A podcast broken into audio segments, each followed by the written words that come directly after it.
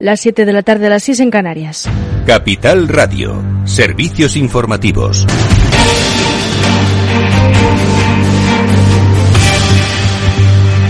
Buenas tardes. Tras algo más de una hora de reunión entre el presidente del gobierno Pedro Sánchez y su homólogo Joe Biden, se comprometen a ampliar la presencia militar de Estados Unidos en Rota y a coordinar una migración ordenada y regular en el norte de África. De la reunión bilateral en el Palacio de la Moncloa ha salido una declaración conjunta con 18 puntos que mencionan desde el refuerzo de las respuestas multilaterales ante los desafíos transatlánticos globales a las miradas de futuro, pasando por el fortalecimiento de la cooperación en defensa y la democracia hacia los derechos humanos y la igualdad de género.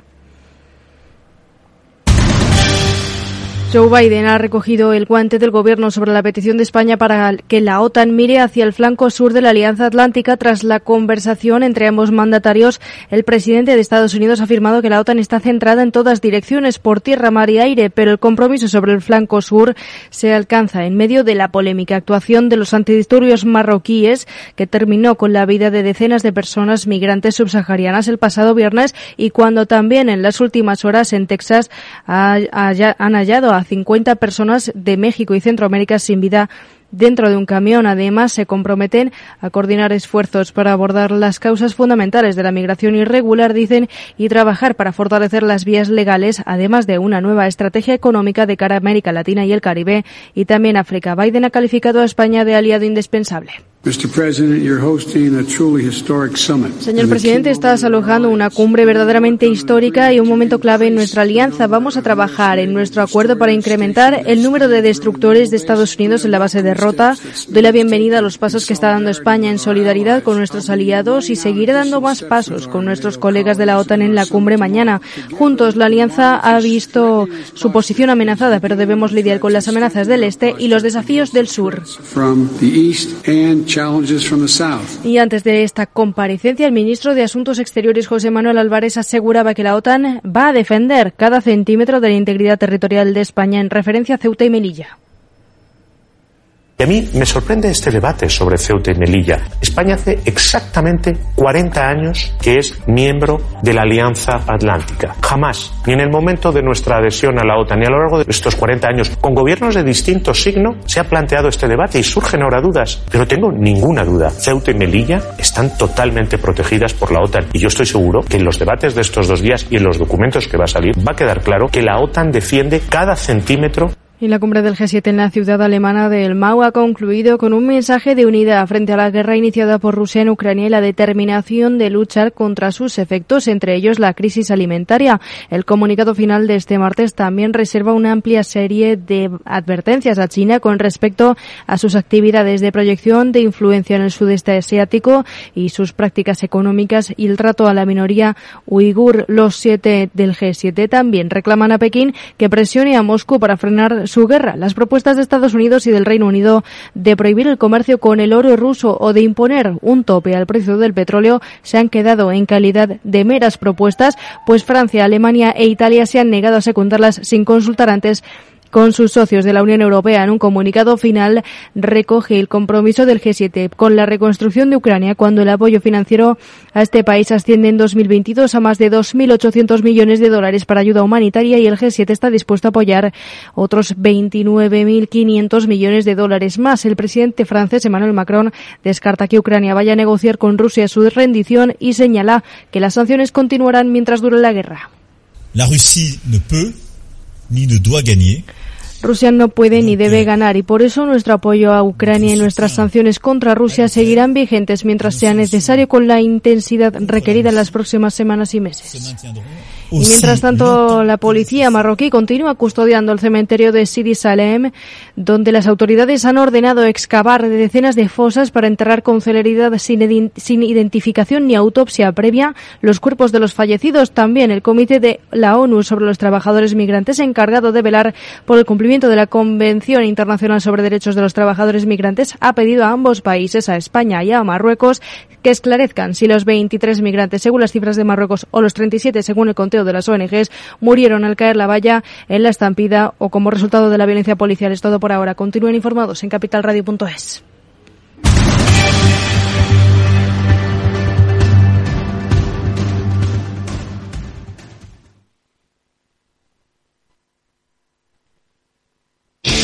¿Buscas dónde reparar tu cambio automático? En automatic.es. En Automatic reparamos tu cambio automático con rapidez, calidad y profesionalidad.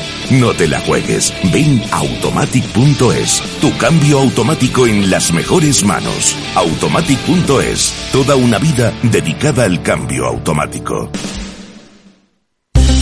Invierte en acciones o ETFs sin comisiones. Tesla, Netflix, Amazon, Banco Santander, Telefónica, miles de acciones de los 16 mayores mercados bursátiles del mundo. Cero euros de comisión, hasta 100.000 euros de volumen mensual. Abre tu cuenta 100% online en solo 15 minutos. xtb.es.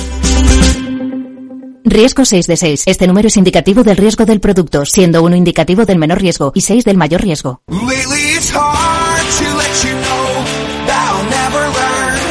Después del trabajo, After Work, con Eduardo Castillo, Capital Radio. ¿Qué tal amigos? Buenas tardes. Hoy programa especial sobre Corea. Vamos a contar con John Juan, con eh, la directora general de Cotra España, el organismo que fomenta las inversiones en Corea y desde Corea, con eh, Jerónimo Gracián, su subdirector, con Agustín Ramos, director del CEIC, del Centro de Estudios de Investigaciones Coreanas, y también estará con nosotros Josep Piqué, el antiguo ministro, hoy embajador honorario de inversiones de la República de Corea. Un programa especial al que le vamos a dedicar gran parte de nuestro afterwork. Pero antes, queremos hablar de un tema, de un tema laboral, y para eso hemos llamado a nuestro amigo Fernando Ruiz Beato, de Ruiz Beato Abogados, porque queremos que nos aclare de una vez por todas qué pasa con los fijos discontinuos.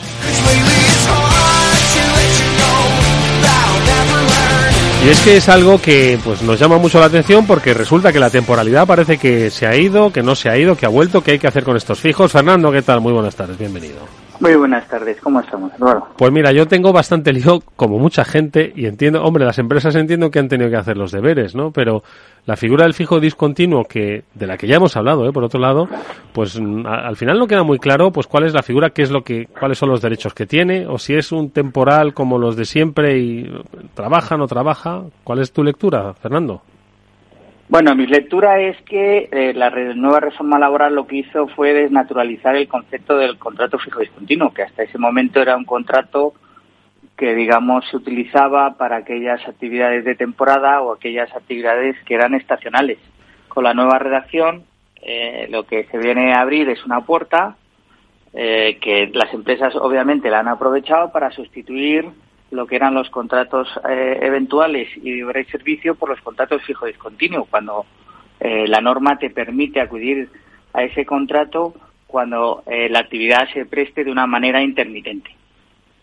¿Esto qué conlleva? Pues, pues que antes todos estos contratos que se hacían temporales de tres, cuatro meses o todas las empresas de subcontratas que acudían al contrato de obra y servicio, pues están acudiendo al fijo discontinuo. Mm. Pero Fernando, luego eh, estamos hablando de dos tipos de, contratos. Uno que hay contratación intermitente, es decir, que ese fijo discontinuo va a volver a trabajar para la empresa, pero puede darse el caso de que no vuelva a trabajar para esa empresa, ¿no? Porque era pues para una necesidad puntual. Ya, lo que pasa es que, vamos a ver, el fijo discontinuo em, eh, te permite, aquí crea una confusión y además choca un poco porque es cierto que la inspección de trabajo llevaba unos cuantos años intentando luchar con el contrato efecto llamada, que era que las empresas disponían de los trabajadores en aquellos momentos en donde les venía bien y, cuando les necesitaba. Entonces, el contrato fijo discontinuo, eh, tal como está regulado, ¿qué permite? Pues que yo soy una empresa, contrato un trabajador, lo tengo cuatro meses y luego lo mando a, cobrar la prestación de desempleo, le doy de mm. baja. Mm. Al cabo de los dos meses le puedo volver a llamar, puede trabajar tres meses y de nuevo le doy de baja y al cabo de los dos meses le puedo volver a llamar y puede estar trabajando. Entonces, durante el periodo en que el trabajador está inactivo, por decirlo de una manera, dentro de la empresa, si ha generado prestaciones de desempleo, está cobrando la prestación de desempleo. Mm. Pero, claro, el trabajador tiene la relación laboral viva.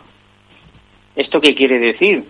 Que si la empresa no le llama, no hace el llamamiento, el trabajador puede accionar el despido. Oiga, usted no me está dando un empleo, con lo cual yo le voy a exigir que me indemnice. Pero por contra, también tiene que el trabajador, si busca otro empleo, claro, a su vez pierde esa relación laboral. salvo que en, el momento en que le hagan el llamamiento preste su baja voluntaria en el otro puesto de trabajo y acuda a su puesto. Y luego el trabajador lo que ha perdido es la indemnización por extinción del contrato temporal. Yo antes era un trabajador, por ejemplo, y trabajaba en hostelería tres meses. A los tres meses llegaba el empresario, me indemnizaba mis 12 días por año. Luego me volví a contratar a los tres meses, otro contrato de seis meses. Muy bien, pero llega, llegaba al finalizar y me daban mi indemnización. Aquí no hay indemnización, porque el empresario lo que hace es baja llamamiento, baja llamamiento. La indemnización solo se produce cuando al final hay una extinción del contrato. O sea que entonces, en cierto modo, y ya lo hemos comentado en alguna ocasión, la figura del fijo discontinuo, que ya existía antes de esta re-reforma laboral, pues bueno, se ha utilizado un poco a modo de parche, ¿no? Pues perjudicando en algunas ocasiones al, a unos y otros, ¿no? Pero es que el motivo del fijo discontinuo que existía eh, tenía una utilidad y además era una utilidad importante. Lo que pasa es que en, con esta nueva reforma laboral le han querido dar muchísimo más protagonismo. Con un inconveniente, que eh, el Poder Legislativo no se ha atrevido a definir el contrato. Y entonces eh, tiene el inconveniente de que hay muchos aspectos de, en cuanto a la aplicación del contrato de fijo discontinuo que se ha, se ha dejado al arbitrio de la negociación colectiva.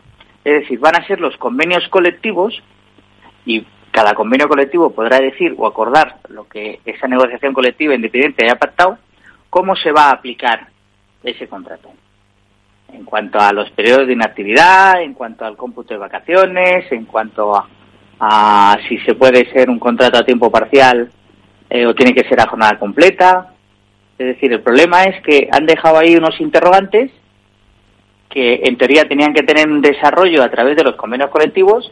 Ahora los convenios colectivos están todos parados en tanto en cuanto todos están negociando cuál va a ser la subida o el pacto de rentas y por tanto tenemos ahí una situación donde donde tenemos un contrato que efectivamente él anda muchísimo más protagonismo pero que se puede hacer un uso indebido del mismo. Pero un uso indebido del mismo no jurídico sino en cuanto a la finalidad de lo que se pretende con el contrato fijo y continuo. Hmm. Oye, Fernando, eh, de cara a este verano, eh, ¿qué te están diciendo tus eh, clientes? ¿Qué, se está percibiendo? Porque, bueno, el verano pues suele ser una de estas épocas de, si no ha empezado ya, ¿no? De, contratación pues más estacional, ¿no? Entonces, no sé qué, cuál es el ambiente que tú percibes con todo esto. Bueno, pues el, el ambiente que nosotros percibimos, por ejemplo, aquí en el despacho es que está habiendo muchísima contratación, pero que es una contratación eh, muy corta, muy temporal, muy, muy para el verano. Es decir, todo el mundo está expectante a ver qué va a ocurrir respecto al cuarto trimestre de este año, ¿no? Porque estamos en un momento donde, por desgracia, las noticias no son buenas, eh, todos son rumores de crisis, recesión, intervención y demás, y entonces la gente pues va haciendo, va sobreviviendo, va sacando su negocio como puede, pero, pero temerosa de, de lo que puede pasar eh, tras el verano. Mm. Pues eh, tu recomendación cuál sería para las empresas que ahora tienen que acometer un poco estos proyectos y que bueno esperan que es cierto que hay una recesión eh, a las puertas como quien dice pero bueno vamos a ver si intentamos salvar el verano alguna recomendación que les des pues mira llevamos la verdad es que llevamos una época con muchos contratiempos, muchas crisis. Y yo la única recomendación que puedo dar es que tengamos paciencia, que de una manera u otra al final todos acabamos saliendo, ¿no? Sí. Y, esperemos que salgamos porque porque es cierto que todos necesitamos un poco de tranquilidad, de sosiego, de, de, de, certidumbre, de estabilidad, de proyección de futuro y que hay que seguir trabajando y pensando que antes o después pues encontraremos la luz, ¿no?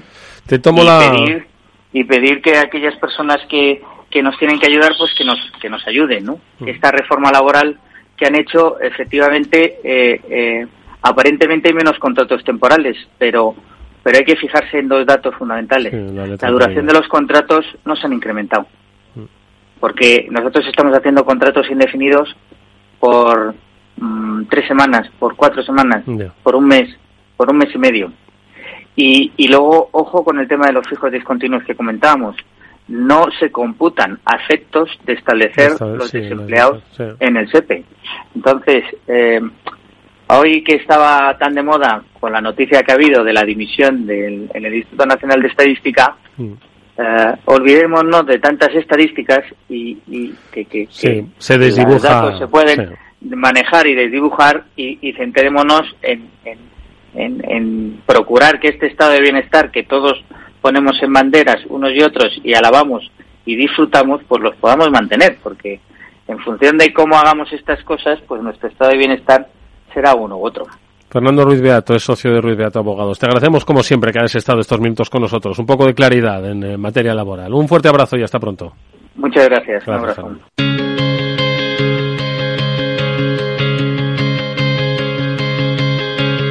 Eduardo Castillo en Capital Radio. After Work. Bueno, pues vuelve a esta sintonía del programa Corea Puerta de Asia, un programa que desarrollamos con la ayuda del Centro de Estudios e Investigaciones Coreanas, cuyo director Agustín Ramos no solo es un especialista en el país, no solo cultural, sino también económico, sino que además es nuestro amigo y vuelve por estos estudios. Agustín, ¿qué tal? Buenas tardes, ¿cómo estás? ¿Qué tal? Pues encantado de volver aquí, que efectivamente hacía tiempo que no nos veíamos. Bueno, pues hoy además lo hacemos con un motivo especial porque tenemos, eh, ahora los vamos a presentar, eh, muchos y muy buenos invitados que nos van a aproximar pues a lo que nosotros solemos hacer, ¿no? Que es todas las eh, potencialidades que tiene Corea como país, no solo culturales, de las que ya hemos hablado muchas veces aquí, sino también empresariales, económicas, financieras. Y hoy tenemos como invitados a los máximos responsables de COTRA, que viene a ser la oficina de promoción de inversión en Corea y de empresas eh, coreanas hacia el extranjero. También una especie como de ICEX español, diríamos, ¿no? Agustín. Sí, efectivamente. Bueno, aquí tenemos, eh, aquí tenemos precisamente la directora que ahora lo presentará seguro que mejor que yo.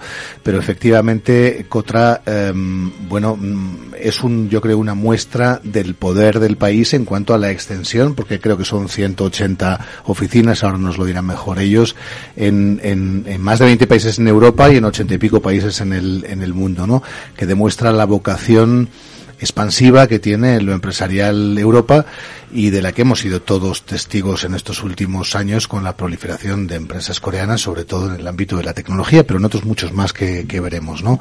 En este caso, Cotra intenta efectivamente llevar de la mano um, a empresas, en este caso Cotra Spain, a empresas españolas, y que inviertan en Corea. Que inviertan en Corea.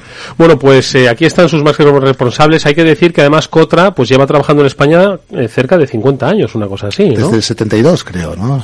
Bueno, pues eh, vamos a ver qué han hecho en todo ese tiempo. Se lo preguntamos a su directora general aquí en España, Jong Juan.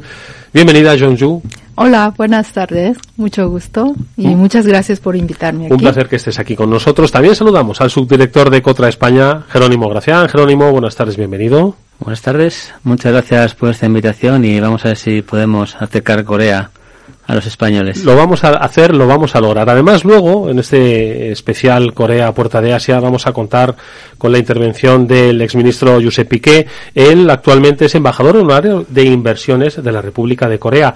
Y además hay que destacar, luego nos lo contará, que fue él en el año 96, cuando ejercía esa responsabilidad, esa representación ministerial, la persona encargada de firmar los acuerdos de cooperación tecnológica, que sin duda alguna yo creo que supusieron un revulsivo para nuestro país, eh, especialmente porque pudo conocer todas las posibilidades de lo que es hoy un gigante como es, como es Corea. Pero vayamos eh, por partes, hablemos de Cotra. Antes eh, Agustín eh, Anju ha hecho Jongju, perdón, estoy un poco con los nombres que me, que me los mezclo, me lo tendrá que perdonar. Jongju ha hecho una descripción de Cotra. Desde el año 72 viene trabajando principalmente para poner en conocimiento de que hay empresas españolas que pueden hacer eh, muy buenos y eh, e interesantes negocios en, en Corea, pero también, ojo, buscar buenos socios para empresas coreanas en el resto del mundo, ¿no? Claro que sí. Bueno, en primer lugar, oh, les voy a explicar un poco sobre Cotra. ¿Qué es Cotra? Cotra es una agencia del gobierno coreano que fue establecido justo hace 60 años. Acabamos de cumplir 60 años Cotra en 1962 Ah, fue establecido para que promueva comercio e inversión. Entonces, y nuestra oficina acabamos de cumplir 50 ah, años, nuestra oficina en Madrid, que cubrimos España y Portugal. Entonces, lo que hacemos es, ah, nuestro, nosotros promovemos el comercio e inversión entre ambos países. No solamente llevamos inversión española a Corea, sino también promovemos eh, inversión coreana hacia España. Entonces, en pocas palabras puedo decir que Cotra es como una ventana para muchos empresarios uh, hacer negocios de todo tipo con Corea. Lleva 50 años, lo que significa que han funcionado esas relaciones eh, eh, de intercambio comercial y financiero, pero siempre entiendo que se puede hacer más, ¿no? Yo creo que, ese es el objetivo, ¿no? que se puede hacer más y que las empresas españolas conozcan Corea. Eh, ¿Qué es lo que deben de conocer de Corea? Porque nosotros, Agustín y yo, pues nos afanamos en que conozcan esa nueva realidad de Corea, que conozcan, y siempre lo hemos dicho, que está muy bien que conozcan el K-pop, porque es una introducción a una cultura que luego va mucho más allá, ¿no? O que se interesen mucho por cómo en Corea pues están haciendo series o la producción cinematográfica, ¿no? Hay que recordar que eh, ha triunfado en Hollywood, ¿no? La, el cine coreano, pues yo creo que todo eso son eh, puertas abiertas para conocer con mucha más profundidad un país sobre el que luego hacer negocios, ¿no? Entonces, ¿cómo definimos a Corea hoy después de todo este tiempo que ha pasado, mucho coronavirus, ha pasado pues muchas situaciones extrañas? ¿Cómo estamos hoy, Jerónimo, hablando de Corea? Bueno, pues hoy, hoy en día estamos hablando de Corea eh, apostando por el crecimiento económico eh, en torno a las energías renovables con el, Green New Deal y con también el crecimiento económico en la industria digital, con la digitalización. Eh, entonces eh, están apostando muy fuerte por energías verdes, nuevas energías de movilidad, energías renovables y ahí donde estamos últimamente enfocando nuestras inversiones de España hacia Corea. Eh, también hay muchas oportunidades en digitalización, unos países más digitalizados del mundo y sobre todo eh, siempre me gusta resaltar las personas. En Corea, país en recursos naturales, donde las personas es el principal activo del país. Eh, el mejor nivel de formación que hay en el mundo está en Corea y son una sociedad que tanto a nivel micro como macro, tanto una persona como una oficina, un equipo, un gobierno provincial, un país, eh, trabajan para ser lo mejor en lo que están haciendo. Eso mm. es la verdad que yo lo admiro. Un cultural interesantísimo. ¿no? Lo admiro mucho. La conexión personal de la que antes hablábamos es importantísima en el mundo de los, de los negocios. Y efectivamente esa conexión entre España y Corea, de la que tantas veces hemos, hemos hablado aquí, pues eh, yo creo que es la base para, para ese entendimiento tan bueno, ¿no?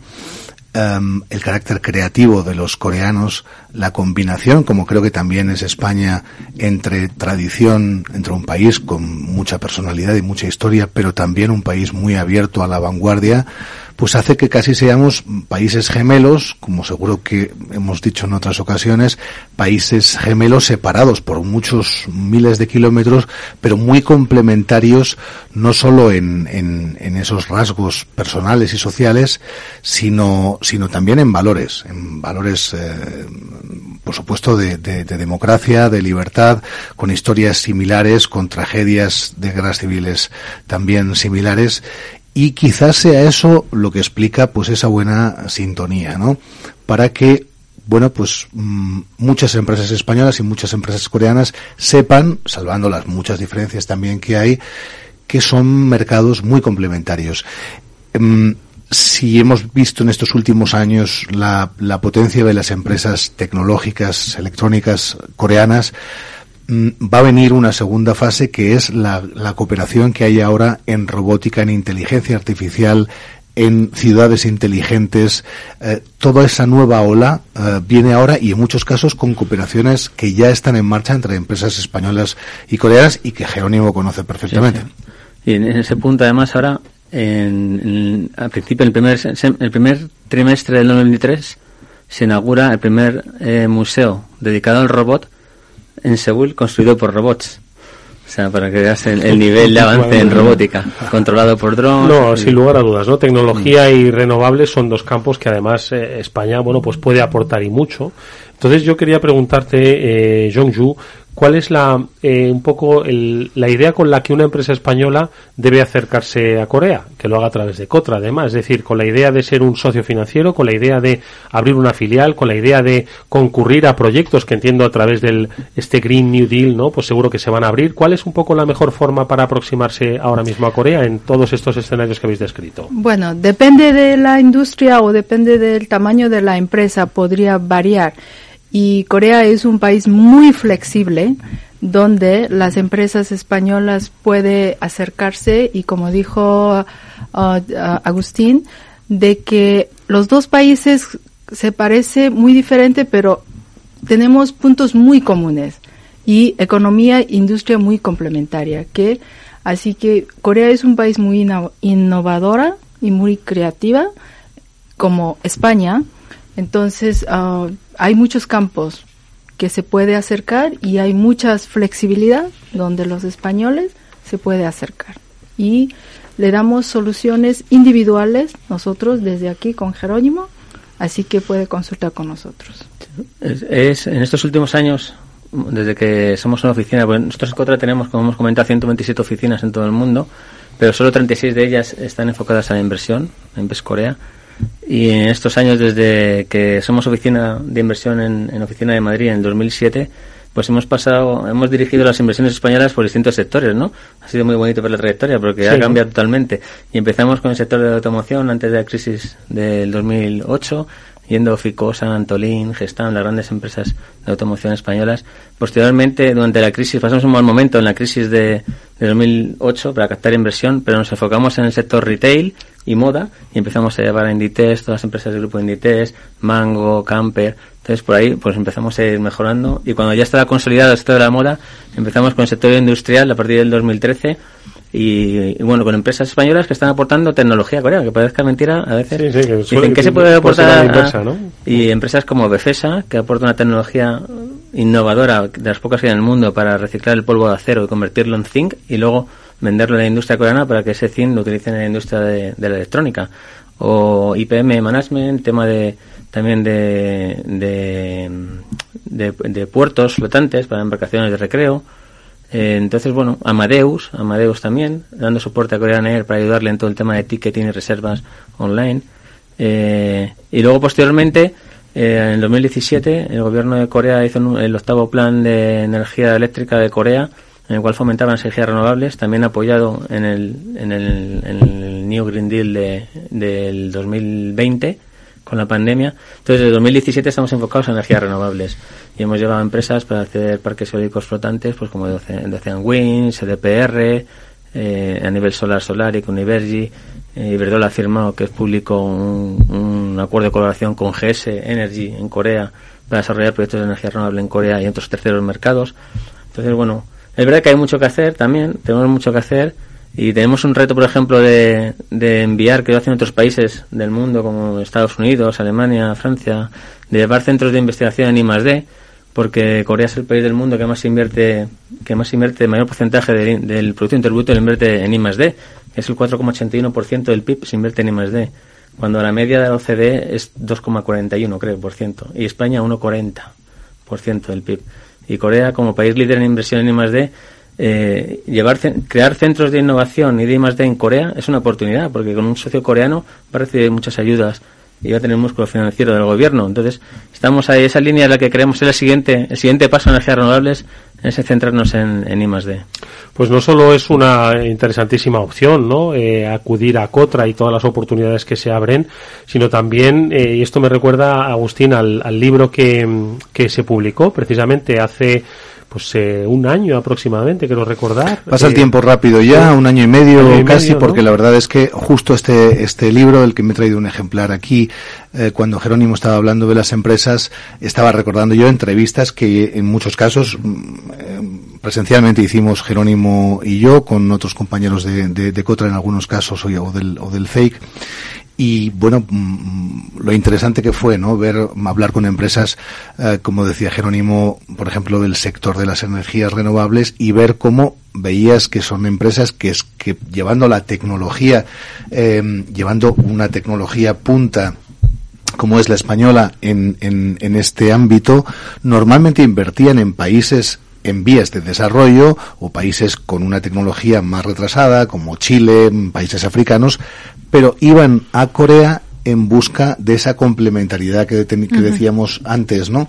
Eh, y porque éramos muy complementarios en cuanto a tecnología que uno tenía y otro y otro y otro no. O sea, ahí estábamos hablando de una cooperación casi entre iguales tecnológicos en donde pues pues se alimentaban de diferentes de diferentes matices ¿no? un libro al que hemos hecho referencia que ojo que tiene título y que además tiene tiene motivo. Cómo invertir en Corea la experiencia de las empresas españolas que fue desarrollado y promovido eh, por Cotra y por el Centro Español de Investigaciones Coreanas y que si no me equivoco pues se, se desarrolló con motivo del 75 aniversario del establecimiento de las relaciones diplomáticas entre los dos países 70 aniversario entonces sí quisimos eh, el CEIC también había mm, por invitación de la embajada de la República Coreana en España había coordinado el libro del 70 aniversario con la participación de muchos de mucha gente relevante de muchas personalidades relevantes de ambos países entre ellos el propio José Piqué que también participaba antiguos presidentes del gobierno como José Luis Rodríguez Zapatero Ban Ki-moon que por cierto el antiguo secretario de Naciones Unidas está me parece esta semana en España porque creo que se le nombra mm, doctor honoris causa por el Instituto de Empresa ah, o se le hace una mención especial en el Instituto de Empresa que por cierto yo como antiguo alumno estoy invitado también no sé si es este mm, lunes próximo o bueno ahí participaba mucha gente pero quisimos que también el libro um, tuviera un, una continuación en un libro más específico um, más específico sobre inversión, um, en este caso española en, en Corea. Aprovechamos también porque el libro no es estrictamente no tiene estrictamente no, eh, datos económicos, sino que también se complementa con la realidad coreana, con capítulos sobre cómo hacer negocios en Corea, la idiosincrasia de los coreanos, las diferencias mm, sociales, ¿no? En cuanto a reuniones de negocios, festividades, tratamiento de, los seniors con los juniors y cosas interesantes para que los españoles pudieran también ahí tener una pequeña guía de cómo desarrollarse, ¿no? Eso además de la simpatía coreana eh, que hace mucho ya porque la bienvenida sea siempre estupenda. De todas formas, eh, eh, por supuesto que siempre hay oportunidades, ¿no? Pero yo creo que también es bueno que a esas oportunidades se le añadan, pues, cuáles son los retos, porque al final, oye, hay que hacer un, un, ejercicio previo, hay que hacer deberes, Jerónimo, ¿no? Antes de asomarse un país fascinante, lleno de oportunidades como Corea, al final las empresas españolas tienen que estar preparadas para ir, es decir, o sea, nosotros podemos dibujarles un escenario maravilloso donde va a haber, pues, unas oportunidades de inversión interesantísimas, promovidas además por el gobierno de la República de Corea, pero bueno, tienen que hacer los deberes, es decir, esto no es coger y decir, venga, vamos ya, vamos a salir y vamos para allá, ¿no? Efectivamente eh, yo siempre a las empresas españoles les recomiendo ir a Corea siempre y cuando tengan alguna solución, alguna tecnología o tengan algo innovador. Si tú aportas lo que tiene todo el mundo, realmente en Corea no tienes mercado. Tienes que aportar algo eh, que sea diferente para ellos y sea atractivo. Eh, hay muchos casos, ¿no? Como comenté antes, el software de Amadeus, la tecnología de Bethesda, eh, la tecnología de Ocean Winds, de tecnología flotante marina, eólica. Entonces, Corea está abierto a recibir eh, inversión extranjera, eh, siempre y cuando puedas aportar alguna solución o algo tecnológico que sea bueno para el país y para el negocio de la empresa, por supuesto, en el mercado coreano. Y, por supuesto también eh, comentar que Corea es un país totalmente transparente en el que te puedes implantar en un plazo de 3-4 semanas. Eh, Standard Poor's y Moody's eh, le califican con A, eh, Fitch con A menos, una economía muy estable y que da mucha seguridad. Una cosa que, que yo siempre he pensado que ayudaría mucho es la apertura de una oficina eh, de turismo de Corea en España, que es, no, no la hay, ¿no? Porque en muchos casos estamos hablando de que los coreanos son grandes visitadores de nuestro país, no pasa lo mismo en cuanto a españoles yendo a, a Corea y se encontrarían un país muy muy completo para unas vacaciones familiares, por ejemplo, para unas vacaciones eh, en donde poder combinar mm, incluso playa, que hay gente que no lo sabe, con, con, islas preciosas como Jeju y parajes naturales muy muy bonitos. Estamos hablando de parajes naturales que no le viene a la cabeza a un, a un turista español en cuanto a que tiene a Corea como, como un, un gran monstruo industrial, ¿no? Parajes naturales muy bonitos y bueno pues siempre también habla, haciendo la conexión con la economía muchas veces también el turismo es el que abre a muchos empresarios um, los ojos para decir vamos a, a, venir a este país a ver esta oportunidad que he venido yo como turista y sin embargo al paso por deformación profesional pues he visto que puede que puede ser eso yo creo que sería interesante. La que hay que se ocupa un poco de España está en París pero yo creo que en ese sentido sí que podría ser Sí, efectivamente. Ah, como había mencionado, tenemos una oficina de que promueve turismo de Corea desde en París. No tenemos todavía en España, pero a la segunda semana de julio, a la oficina de París está preparando un evento que se llama K-Week, donde promueve el Corea como destino de turismo. Entonces va en Madrid justamente va a haber varios eventos relacionados ah, ah, al turismo para que los españoles conozcan ah, varios ah, puntos de Corea. Y no solo mm, empresarios, sino también jóvenes, sabiendo que además este es un país que atrae tanto a los jóvenes por, por, por cuestiones del K-pop, por, por, por, el, el- por, por los cómics y demás, pues todos esos fans jóvenes coreanos, algunos nos estará escuchando em, esta tarde, mm, que sepan que también tienen un programa llamado Working Holidays, mediante el cual españoles pueden ir a Corea y visitarlo y tener un, un visado de trabajo a tiempo parcial que les permita por lo Mm. menos pues ganar algo, poderse subvencionar eh, las vacaciones, ¿no? Efectivamente. sí. Bueno, pues eh, estamos hablando, por supuesto, de todas las oportunidades que hay, culturales, eh, empresariales. De ellas vamos a hablar también con un invitado especial que se va a sumar a nuestra tertulia. Lo hemos dicho, él es embajador honorario de inversiones de la República de Corea. En su día firmó el acuerdo de cooperación tecnológica con eh, la República de Corea siendo ministro. Saludamos enseguida a Josep Piqué. Se suma esta tertulia Corea Portadea sea Josep Piqué. Señor Piqué, ¿qué tal? Muy buenas tardes, bienvenido. Buenas tardes. Muchísimas gracias. Es un placer que esté con nosotros, sobre todo por eh, siendo usted pionero, como hemos dicho, pues en eh, los acuerdos que llevaron a un aumento de las relaciones, ¿no? entre los dos países y que descubrieron las múltiples oportunidades que tenían, especialmente para España en un país como Corea, eh, con una economía naciente y que hoy se ha consolidado como una de las potencias económicas del mundo. Entonces, el año 96, bueno, ya ha pasado tiempo, ¿qué oportunidades veía eh, por entonces en Corea, señor Piqué? Bueno, efectivamente han pasado ya más de 25 años, que no, que no es poco, ¿no? Y después, pues, tanto España como Corea han ido eh, evolucionando y en términos generales, pues han ido evolucionando bien, particularmente eh, Corea, que se ha convertido en una auténtica potencia eh, tecnológica, como, como todos sabemos, ¿no? Pero yo creo que ya en esa época eh, empezábamos a tomar conciencia, por lo menos algunos, de que eh, Corea iba a ser un país enormemente relevante. Y no deja de ser eh, eh, curioso y hasta incluso paradójico por lo siguiente, ¿no? Corea es un país muy similar al nuestro en población, en Producto Interior Bruto, incluso en Producto Interior Bruto per cápita. Es un país también como nosotros, muy abierto al exterior. Tiene una historia política también en cierto sentido paralela. Han sufrido una dictadura larga eh, como, como nosotros y tienen una transición a la democracia ejemplar. Pero quiero recordar que cuando termina la guerra de Corea en el año 53 entre el norte y el sur, eh, bueno, termina la guerra con un alto el fuego, eh, Corea del Sur en aquel momento era más pobre que Corea del Norte, ¿no? Y eh, el cambio que se ha producido en ese país, mérito exclusivo de la capacidad de trabajo y de superación y de esfuerzo de los coreanos es absolutamente espectacular, ¿no? Eh, hay unos pocos países en el mundo que sean auténticos referentes tecnológicos y desde luego Corea del Sur lo, lo es. Y hacia finales, de, en la segunda mitad de los 90, yo creo que eso se empezaba a percibir y de ahí pues el acierto que tuvimos en estrechar nuestra relación bilateral a través de acuerdos de cooperación entre los dos gobiernos, pero sobre todo abriendo el camino a que pudiera haber colaboración entre nuestras empresas y que empresas coreanas invirtieran en España y que las empresas españolas conocieran cada vez más las oportunidades en Corea. Mm.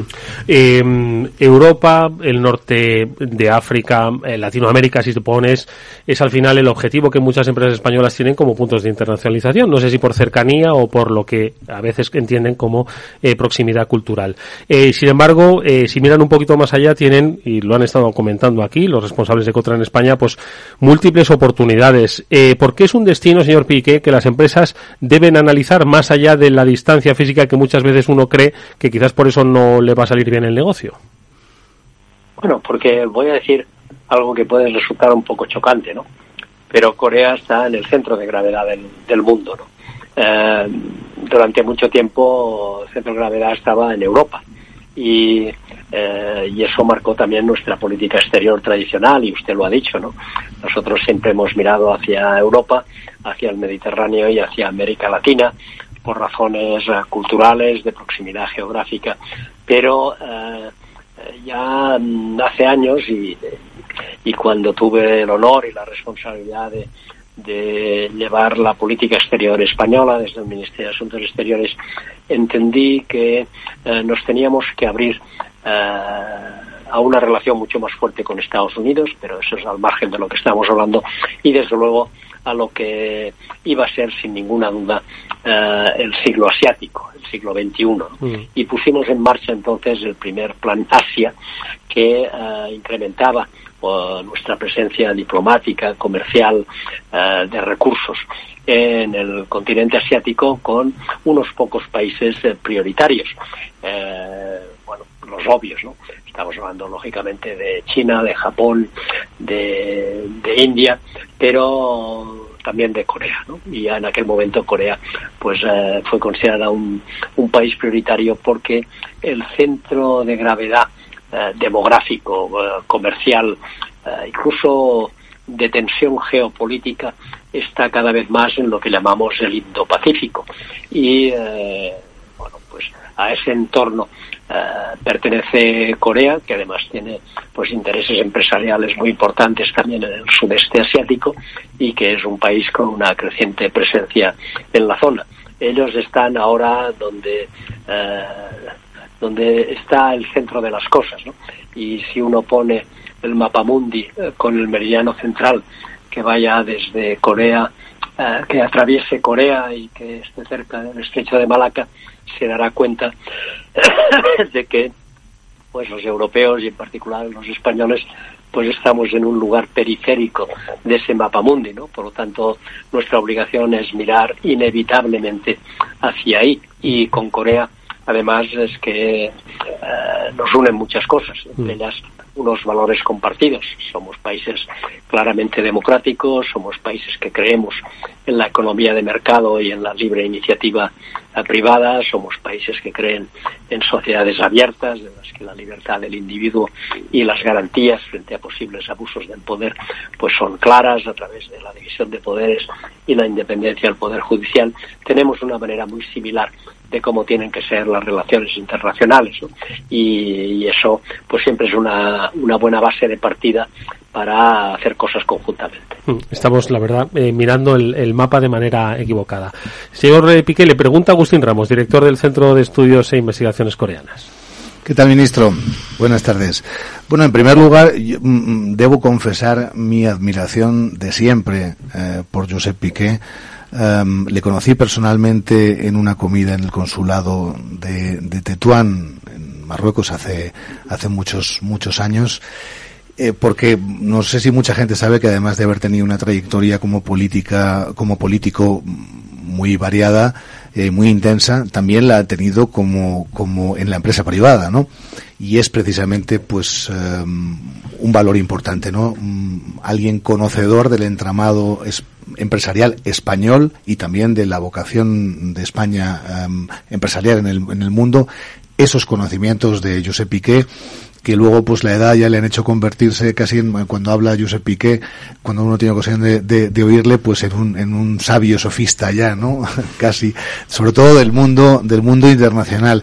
Yo leí, leí el libro suyo del mundo que nos viene, ya de hace unos, unos años, y yo supongo aprovechando, ahí hablaba también de, de, de Corea en el libro, porque bueno, Josep Piqué es un, es un gran amigo de, de Corea, um, pero ahora le preguntaría, um, ese libro, tres años después, con el cambio tan grande que ha dado el, el mundo, um, qué es lo que, qué es lo que, lo que cambiarías, ¿no? ¿Qué es lo que, en cuanto a, yo, yo diría que incluso era premonitorio, uh, Josep Piqué, en cuanto a, en cuanto a ver a contemplar, según recuerdo del, del libro, ¿no? En cuanto a contemplar esa realidad de China como una realidad, bueno, pues que, bueno, que había que to tomar con cuidado, ¿no? Como luego el tiempo pues nos ha hecho ver. Y ahora cuando le oía al ministro, pues se pensaba en que mm, se refería a Corea como un amigo, como un amigo entrañable en ese meollo en el que estamos ahora, en donde se está cociendo pues, pues tanta tensión internacional. efectivamente. Bueno, pues muchísimas gracias por, por sus amabilísimas eh, palabras, ¿no? Pero eh, respecto a lo que escribí hace unos años, eh, lo cierto es que en sus líneas generales no han cambiado mucho las cosas. Es verdad que han sucedido muchísimas cosas, algunas de ellas tan inesperadas como una pandemia o que pudiéramos volver a ver una guerra en suelo europeo y eso ha trastocado muchísimas cosas, ¿no? Pero las grandes macro tendencias, para entendernos, estaban ahí antes y siguen estando ahora y van a seguir estando en el futuro, ¿no? Y esas grandes macro tendencias, desde el punto de vista geopolítico, yo creo que siguen estando claras. Hay dos grandes protagonistas de este ciclo, que son Estados Unidos y China, pugnan por la hegemonía a nivel a nivel global luego hay actores eh, muy relevantes eh, como potencias regionales que además eh, suelen remitirse a su pasado histórico. Estoy pensando obviamente en Rusia pero también en Turquía o en Irán o luego en India en la cual tendremos que, hablar mucho más. Sigue siendo muy importante además de Estados Unidos lo que llamamos Occidente, no solo en el sentido geográfico, sino también en el sentido de, valores compartidos y por lo tanto incluyo en ese concepto a Corea Sur sin ninguna, sin ninguna duda y eso estaba ahí antes de lo que está pasando, va a seguir estando uh, después. ¿no? Y desde un punto de vista general, pues probablemente matizaría eh, digamos, todo lo relativo a lo que hemos llamado la globalización, porque a raíz de estos conflictos y de las consecuencias de la pandemia hemos aprendido que una hiperglobalización, sin tener en cuenta, por ejemplo, no solo la eficiencia en costes, sino la seguridad en los suministros de algunos eh, productos básicos, las tenemos que incorporar o tenemos que incorporar nuestras funciones de, comportamiento, pero vamos a, seguir viviendo en un mundo globalizado con desafíos globales que solo son posibles si afrontamos conjuntamente, que pensando en la propia pandemia o en la lucha contra el cambio climático. La digitalización es otro fenómeno imparable que venía de antes, que se ha acelerado ahora con la pandemia, pero que sin ninguna duda va a marcar nuestro presente y nuestro futuro. Eh, o somos digitales o, no seremos, eh, por decirlo de manera muy clara, y después eh, toda la transición energética y medioambiental.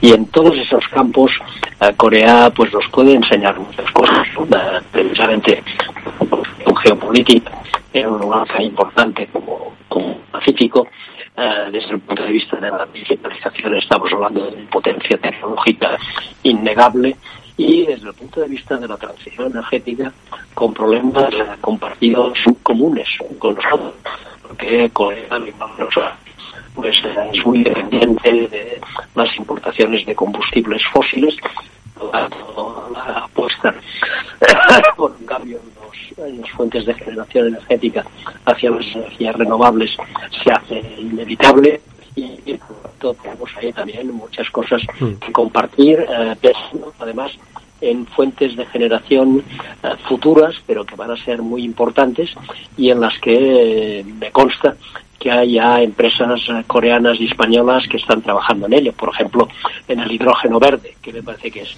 un buen ejemplo de lo que viene.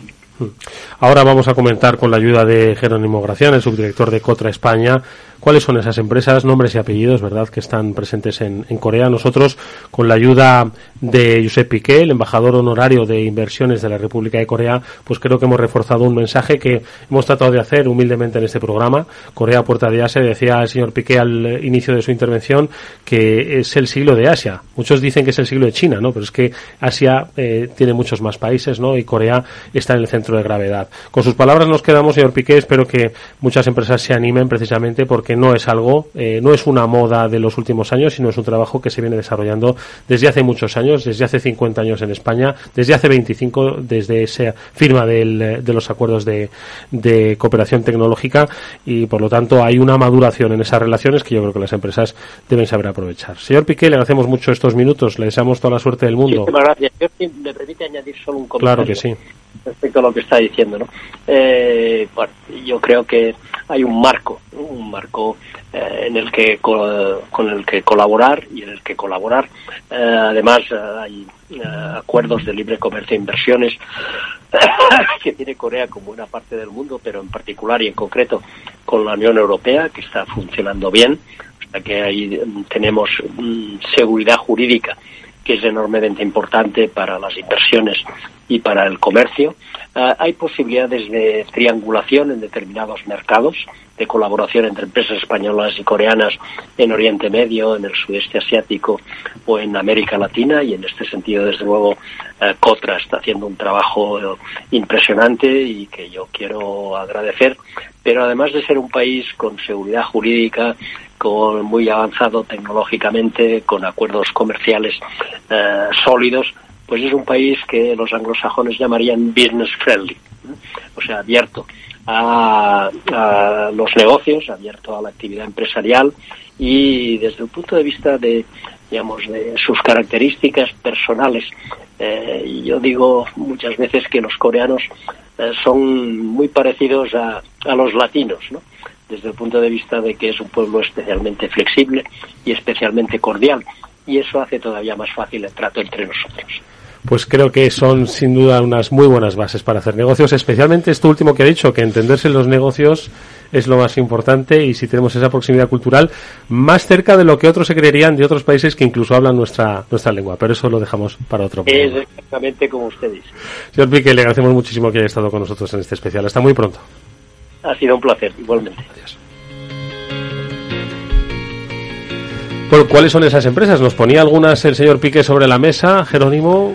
Bueno, pues eh, me he centrado hasta ahora en las inversiones españolas en Corea, pero quiero hacer un hincapié ahora en las inversiones de Corea a España, porque nuestra oficina también eh, nos dedicamos a, buscar oportunidades de inversión para las empresas y los inversores coreanos. Eh, ya estará, bueno, ha habido grandes inversiones, más representativas, en 2015 en una joint venture que creó entre Repsol y SK Chemical, que se llama Ilbok, y es una planta de desarrollo de lubricantes base, que está en Cartagena.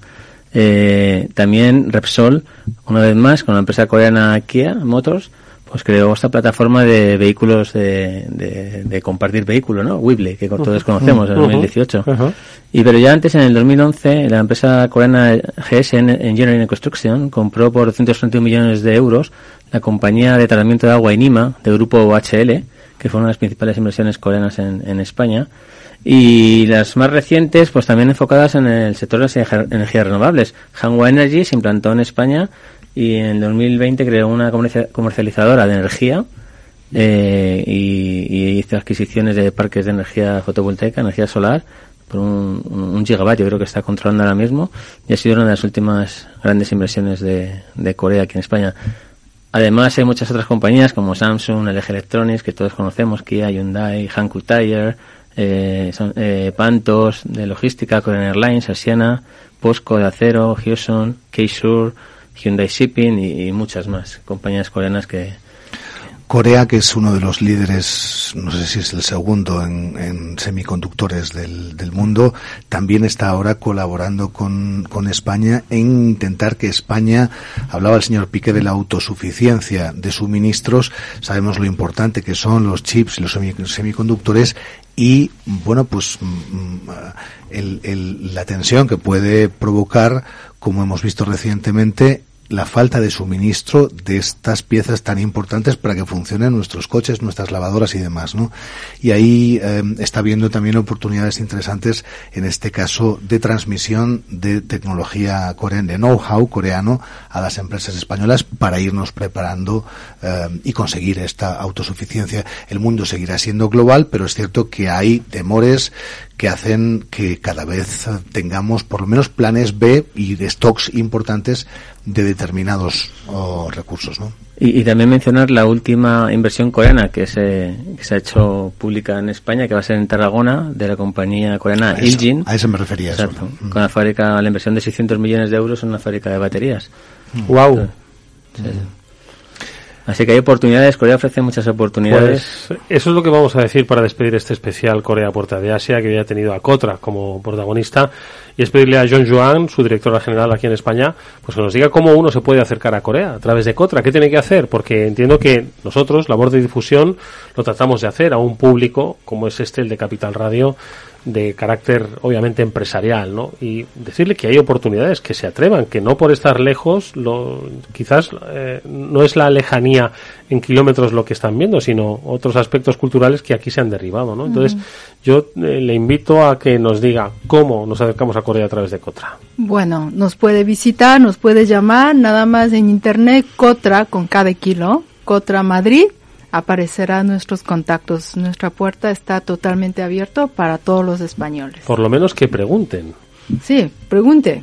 O sea, nosotros podemos ayudar de varias formas. Exacto. Y estamos ah, en Torre Europa, ah, enfrente de Santiago Bernabéu, que está totalmente abierto para todos los españoles. Pues cuando dejen de mirar al Bernabéu, que miren para atrás, ¿de acuerdo? ¿Eh? Para que atrás. tienen que tienen Torre Europa, que tienen Cotra. Jerónimo. A mí me gustaría invitar a todos los empresarios que estén analizando los mercados de Asia para, su- para el destino de sus inversiones, empresarios, inversores, invitarles a nuestro principal evento que organizamos en Corea que se llama Invest Korea Week, que es la primera semana en- entre el 1 y el 10 de noviembre, no tenemos fecha exacta todavía, pero nosotros vamos a organizar ese viaje en el cual eh, pueden conocer el clima de inversiones en Corea, presentarles potenciales socios, localizaciones y lo que es ayudarle a un aterrizaje, un suave aterrizaje en Pues Corea. mira, tienen una cita interesantísima, todavía tienen tiempo para pensarlo, llamen a Cotra y estoy seguro de que, de que les va a sorprender y mucho. Será bueno que también que mantengamos este espacio de Corea Puerta Asia para ir recordando a los a los empresarios Exacto. y a los turistas también, a los También. a la sociedad española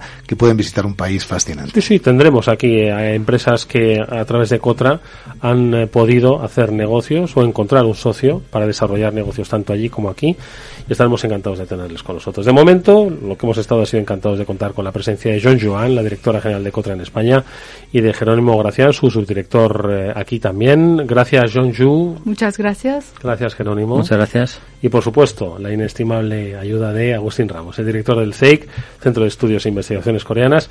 Ha sido un placer tenerte, amigo. Gracias. Nos vemos en un próximo programa de Corea Puerta de Asia. Si inviertes en bolsa, esto te va a interesar. XTB tiene la mejor tarifa para comprar y vender acciones 7F, cero comisiones hasta 100.000 euros de nominal. Si inviertes en bolsa o quieres empezar, más sencillo e imposible. Entras en xtb.es, abres una cuenta online y en menos de 15 minutos compras y vendes acciones con cero comisiones. Además, la atención al cliente es en castellano y está disponible las 24 horas al día. ¿A qué estás esperando? Ya son más de 450.000 clientes los que confían en xtb.es. Riesgo 6 de 6, este número es indicativo del riesgo del producto, siendo uno indicativo del menor riesgo y 6 del mayor riesgo.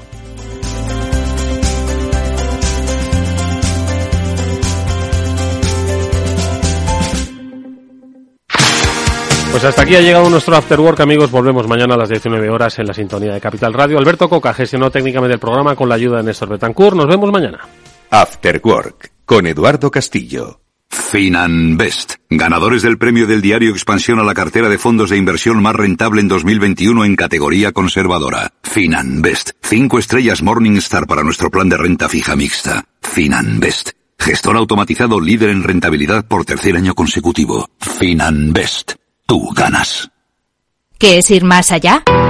Con Arval podrás llegar donde te propongas de la forma más sostenible y asegurar un mundo mejor contribuyendo a la seguridad en carretera, al futuro de las ciudades y a la calidad de vida. Ser responsable sin tener miedo al liderar el cambio. Arval, la transición energética arranca aquí. Más información en arval.es. Conecta Ingeniería es el programa que acerca la ingeniería a la sociedad.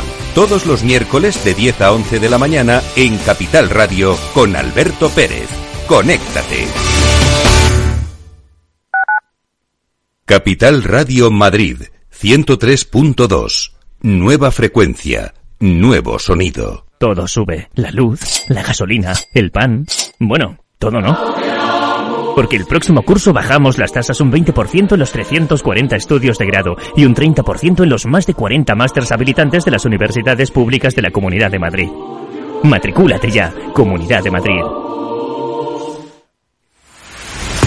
Empresas tecnológicas, escuelas de negocios, sindicatos, organizaciones empresariales, empresarios, formadores y figuras relevantes de las administraciones públicas comparten tertulia todos los martes de 3 a 3 y media en Cibercotizante, un programa dirigido por José Joaquín Flechoso. Cibercotizante, la digitalización desde una óptica diferente. Capital Radio.